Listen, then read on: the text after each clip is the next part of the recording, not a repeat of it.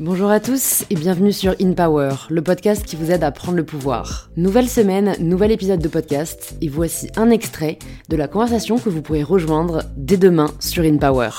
Et d'ailleurs, on peut être aussi très triste, donc dessiner triste, mais on peut aussi ne plus rien ressentir après un choc ou un truc vraiment très triste. Tu peux aussi être un peu euh, comme si tes plombs mm. avaient sauté, tu vois, où tu ne ressens rien, mais vraiment ni joie ni peine. Et je pense que c'est presque pire en fait. Ah, je sais pas. Hein. Pour moi, c'est une forme de protection de ton cerveau qui est en mode, c'est quoi là? Tu pourrais pas assumer ce, qui, ce que tu ressentirais, donc on va te ouais. Et tu vois de quoi je parle Ouais.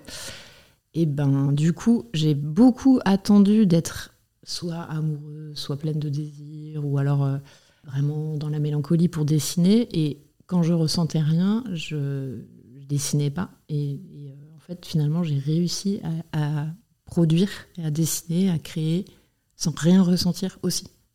En m'imposant drastiquement euh, une hygiène de mmh. dessiner quoi qu'il arrive, même si c'est nullissime pendant deux semaines, sans rien ressentir, j'arrivais à produire des trucs qui me satisfaisaient autant quand j'étais traversée par euh, des émotions heureuses, etc. Mais juste, il fallait en revanche une hygiène et euh, que je m'impose peut-être d'en faire plus, mais en revanche, j'arrivais à atteindre le même stade. Mais il faut c'est le seul conseil que je peux donner, c'est que hmm. tu peux aussi créer quand tu ne ressens rien.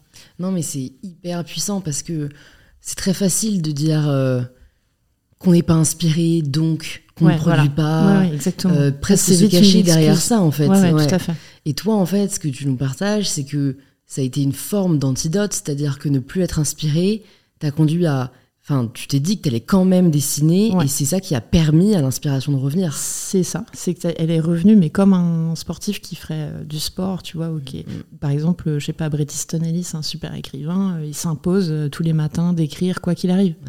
Même s'il n'a pas d'idée, même s'il n'est pas bien, ou voilà.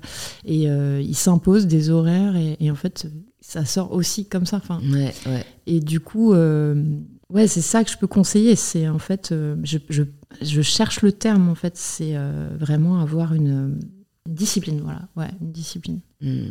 Une discipline. Et par la discipline, tu arrives à regagner euh, ce que tu as eu au moment où tu étais bien, dans des hmm, moments de hmm, grande euphorie, où tu es inspiré, par exemple. Par la discipline, tu retrouves la même qualité, enfin, je pense. Et du coup, comme tu retrouves la même qualité, tu es rassuré, parce que quand quand t'es pas bien et qu'en plus tu produis rien de bien, c'est pire que tout. et donc là, tu remontes par la création qui te satisfait et ça te fait sortir du gouffre en fait.